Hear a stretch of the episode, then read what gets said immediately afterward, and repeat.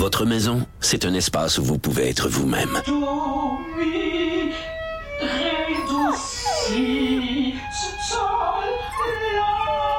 Elle mérite d'être bien protégée et vous méritez d'être bien accompagnée. Trouvez la protection la mieux adaptée à votre maison avec Desjardins Assurance et obtenez une soumission en quelques clics sur desjardins.com.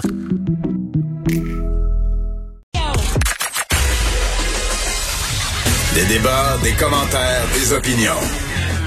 Ça, c'est franchement dit. Cube Radio. On parle politique avec ma collègue Emmanuel Latraverse. Salut Emmanuel. Bonjour. Je vais revenir un instant sur euh, un article publié dans la presse plus hier sous la plume euh, d'Isabelle Haché. Et je trouve ça très, très, très intéressant parce qu'on l'a vu depuis un bon moment, tu sais, le, le, politique, le gouvernement qui s'assure de bien expliquer que des fois, le rythme du déconfinement, ben, il dépend de la santé publique. Et même chose pour le confinement, il fallait se plier aux exigences de la santé publique. Et euh, on, on, se doutait que des fois, il y a peut-être une, espèce de façon de, de, mettre le singe sur les épaules de la santé publique. Mais docteur Arruda, qui commence à, à, connaître la game, a tenu des propos euh, qui peuvent surprendre un peu justement dans ce texte-là d'Isabelle Haché, notamment lorsqu'il parle de la fermeture des secteurs de l'économie. Il dit, moi, été surpris que euh, François Legault enferme autant que ça. Là. je m'attendais à avoir à négocier, à faire des sacrifices, mais ça a été la décision du gouvernement. Même chose pour la fermeture des écoles à Montréal. Et je le cite, il a dit, on a fait l'analyse on aurait pu, pour des raisons de santé publique, les réouvrir. Donc, il dit à Montréal, la décision de maintenir les écoles primaires fermées, c'est une décision essentiellement politique. C'est quand même particulier de lire ça. Mais moi, ça me, ça me soulage. Je veux dire, euh, c'est, on est, le docteur Arruda est un spécialiste de la santé publique. Il donne des conseils au gouvernement. Mais ce n'est pas au docteur Arruda de décider qu'est-ce qu'on ferme, quand on les ferme, si on ferme, on ferme pas, ouvre, ouvre pas? Je veux on a des gouvernements élus qui, eux, doivent prendre l'information médicale, scientifique du docteur Arruda, mais la réconcilier avec une foule d'autres enjeux, des enjeux sociaux, des enjeux économiques, des enjeux d'acceptabilité sociale, etc. Et c'est au gouvernement de sous-peser mhm. ses pour et ses contre et de faire les choix. Et objectivement, la raison pour laquelle le gouvernement a fait le choix finalement de ne pas rouvrir les écoles à Montréal, c'est parce que l'acceptabilité sociale n'était pas là. On était dans des semaines où c'était la crainte, tu sais, la d'une, d'une qu'on allait totalement perdre le contrôle sur Montréal. On reprochait au gouvernement d'aller trop vite, etc en annonçant qu'il rouvrait pas les écoles à Montréal. C'est un choix politique qu'a fait le gouvernement. Et moi, je pense que c'est un choix qui est complètement légitime. Là. Et c'est et c'est je trouve que ces commentaires du docteur Arruda viennent au bon moment dans la discussion parce que c'est vrai que la santé publique a le dos large. Hein? Euh, on lui fait euh, on, on, on, s'en sert comme d'un saut d'approbation pour toutes mm. les décisions que prennent nos politiciens, prennent pas, etc. Mais objectivement parlant, la santé publique, là, et j'enlève rien au talent, puis aux efforts, puis à la connaissance de ces gens-là, mais ils naviguent dans le noir en ce moment, là. Je veux dire, on a fermé les écoles le 14 mars parce que les enfants étaient des super vecteurs. On s'est rendu compte trois mois après qu'ils l'étaient plus, puis on a rouvert les écoles. Je veux dire, faut pas se leurrer, là. Je veux dire, on, on, se rend compte maintenant que le taux de mortalité est plus élevé, non seulement chez les aînés, mais le cataclysme se produit dans les résidences. Je veux dire, la santé publique face à cette pandémie-là est obligée d'avancer à l'aveugle. Et parce qu'on ne connaît rien de ce virus-là. Alors, c'est légitime à un moment donné que ce ne soit pas à la santé publique de prendre des décisions, mais à la classe politique de les prendre. Je, je, je te rejoins à 100% parce qu'effectivement, qu'ultimement, le politique doit prendre des décisions. Tu es tout à fait euh, d'accord. Mais ce que, ce que je trouve que ça illustre euh, ce qu'il y a dans ce texte-là, les propos du docteur Arruda, c'est que le gouvernement euh, se sert de la santé publique comme paratonnerre un, un, peu. Ah ben alors que là, le docteur Arruda l'explique bien. Là, non, non, ultimement, attendez, là, c'est le gouvernement qui prend les décisions. Puis tu sais, je pense à deux exemples.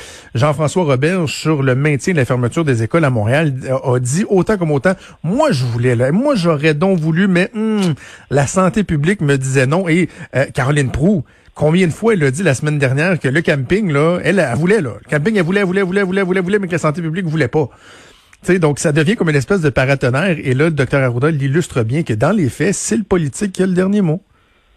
Oui, et c'est et c'est d'autant plus important, je pense, que quand on entre dans des périodes de déconfinement, il y a des choix politiques. C'est pourquoi on fait les coiffeurs avant le camping, là, je veux dire. Je comprends là, que les gens veulent faire faire leurs racines puis se couper les cheveux, là, mais c'est pourquoi c'est plus important. Là? non, mais c'est presque plus important d'aller chez le coiffeur que d'assurer sa santé mentale en sortant de chez eux puis en allant en sa roulotte. Là. Je veux dire, on, ah à un moment donné. Alors, moi, je pense que la vie de la santé publique, c'est qu'il faut y aller étape par, étape et il y a des choix qui vont avec. Et moi, avec le recul, l'analyse que j'en fais, c'est que au début, M. Legault en a donné plus que le client demandait pour une raison très simple. C'est qu'on s'est rendu compte à quel point on n'était pas prêt, à quel point le gouvernement n'y avait pas pensé, puis à quel point il aurait dû se réveiller avant. Alors là, on a mis les frais à 100% Mais les gens oublient que la veille de quand, deux, trois jours avant de fermer les écoles, le gouvernement Legault déposait un budget dans lequel le mot COVID n'était pas là une fois. Et pour ceux qui étaient au huis clos comme moi, on s'est tous fait dire, ben non, mais regarde, il y en a de l'argent, il n'y a pas de problème. Si ça arrive, ça arrivera. Euh, tu sais, je veux dire, on se calme, là, la COVID. Euh, ce qui est important, c'est l'envie. Alors, il y avait une stratégie politique aussi derrière le choix de, du gouvernement de mettre l'économie sur pause. Et c'est sûr que ça a facilité la vie de la, de la santé publique, là. Un mot sur euh, la confusion qu'on a vue parce que en même temps, bon, je me dis toujours, il y, a rien de simple dans ce que le gouvernement a, à gérer. Euh, en même temps, l'expérience d'une gestion de crise aussi intense que celle-là, euh, ils sont en train de, de, de l'acquérir. Malgré ça, on a vu en fin de semaine, bon, annonce par communiqué de la réouverture des, des jeux dans les parcs, là, les modules de jeux, les piscines publiques.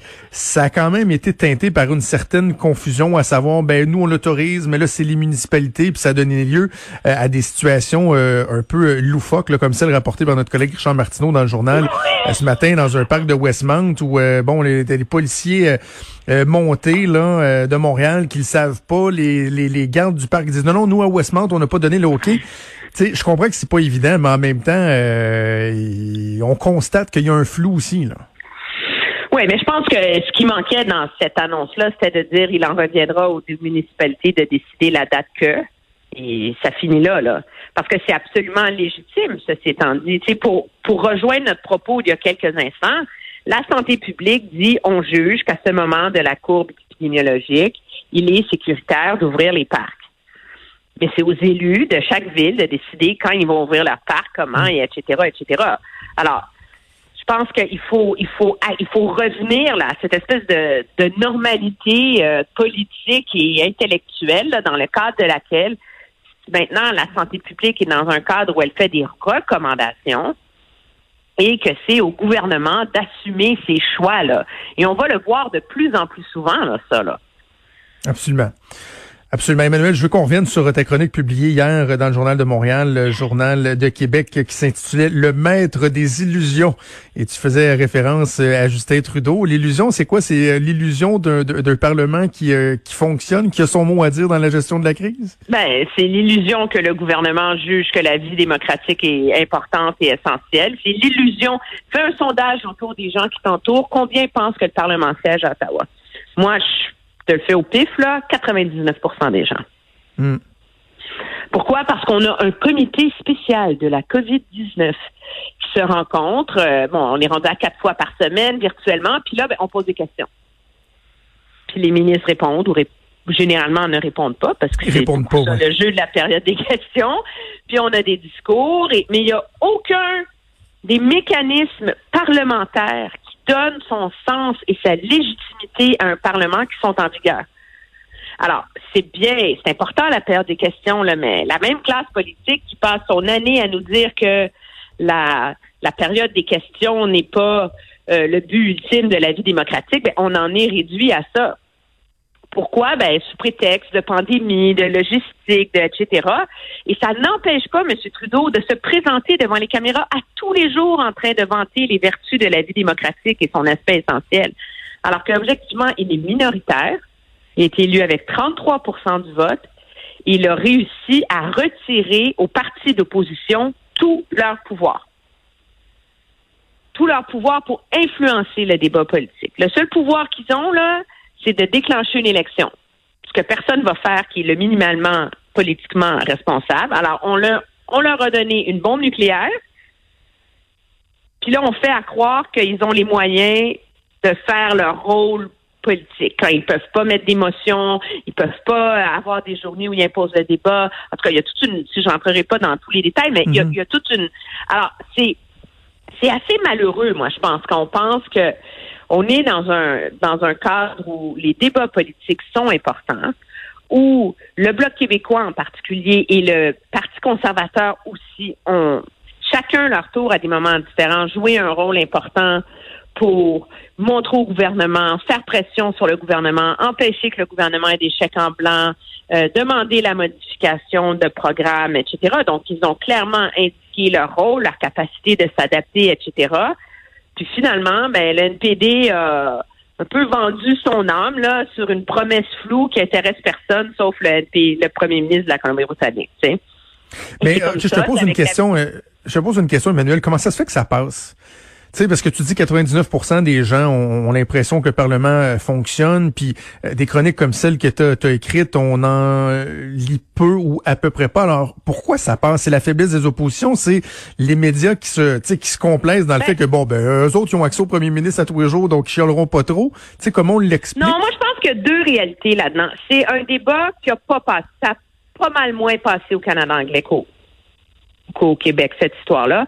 Je pense qu'au Québec, la, la presse, la vie politique est beaucoup plus concentrée autour du gouvernement provincial, mhm. qui est jugé comme le gouvernement des gens.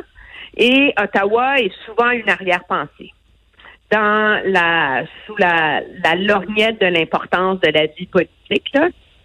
Et donc, quand on est en semaine de déconfinement, il y a des rapports sur l'armée, les personnes âgées, etc. Ben, ça passe un peu sous sous euh, le radar et dans un contexte où il est très difficile de couvrir adéquatement le, Parlement parce que euh, je veux dire, il y a que des points de presse formels, euh, il y a beaucoup moins de journalistes sur place. Ben, ça fait que la vie politique fédérale occupe un moins gros rôle au Québec, à part d'être celui qui écrit les chèques.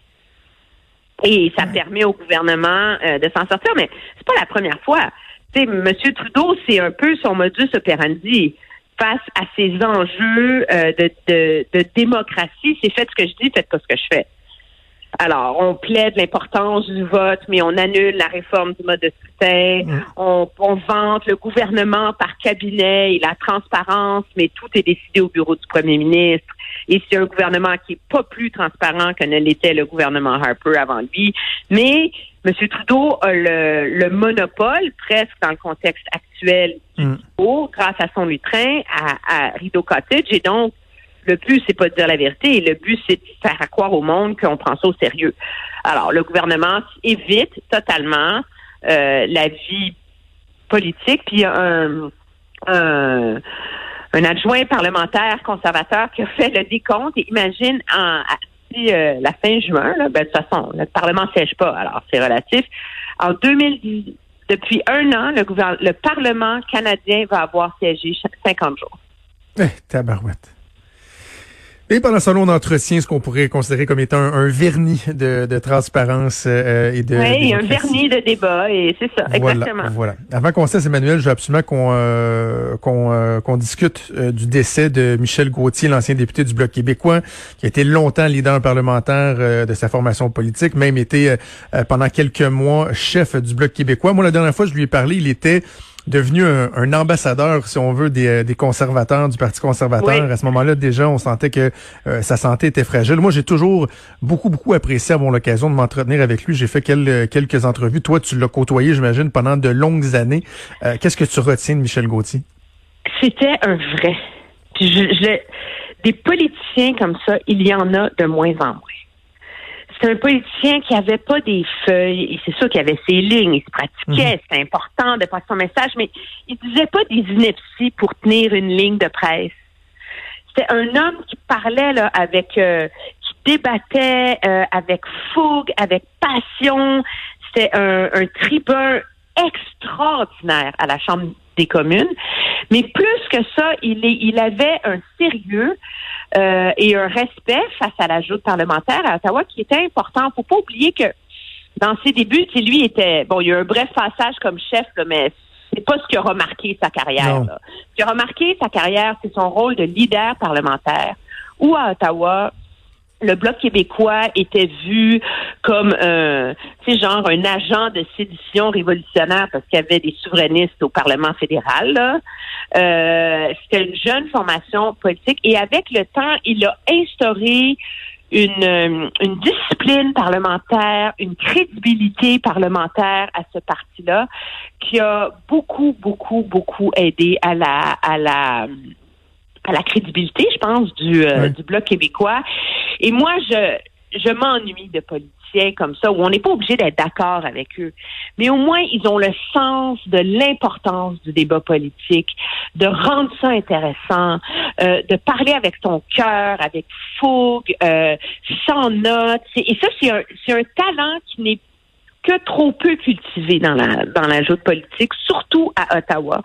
Et donc euh, et donc euh, c'est un c'est un grand trou là, c'est sûr sûr sûr qui qui est qui est laissé euh, par son par son départ et la preuve c'est que quand les conservateurs l'ont recruté entre guillemets, il devait être un élément essentiel de leur campagne électorale.